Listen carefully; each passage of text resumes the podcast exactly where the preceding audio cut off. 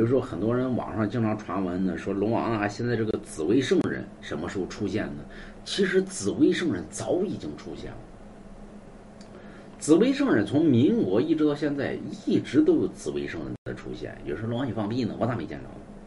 七五年的时候，曾经有大紫薇的出现。比如说有吗？你不信你，查历史会发现，有一个人曾经提出过一个“谁来救中国文化”，这人就是大紫薇。但是以紫薇圣人的能力，最后都没救得了。所以到后期呢，不停的会有紫薇圣人的出现。有人说有那么多吗？多。紫薇分大紫薇和小紫薇，大紫薇呢可能每几十年出现一次，小紫薇是不停的会有。最后呢，是不是紫薇，还两说呢？就算咱们前面不是给大家讲了，就算他是紫薇，完了之后呢，有人说那尔康呢滚，跟尔康没关系，对吧？那么就是眼睛瞎了，那么这就是瞎紫薇。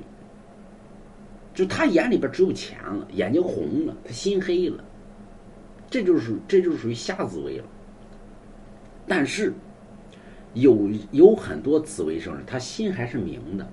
最后呢，老百姓相信他，老百姓供奉他，他永远活在老百姓心中，他才是真正的紫薇。但是这个紫薇呢，有大紫薇之称，而大紫薇何时出现呢？看老百姓什么时候认可于他。老百姓一旦认可他了，他就是大紫薇；老百姓不认可他，他连紫薇都算不上，所以更别提圣人。所以紫薇圣人什么时候出现呢？看老百姓什么时候认可于这个人。那么老百姓不认可，那你就是再怎么厉害也不行。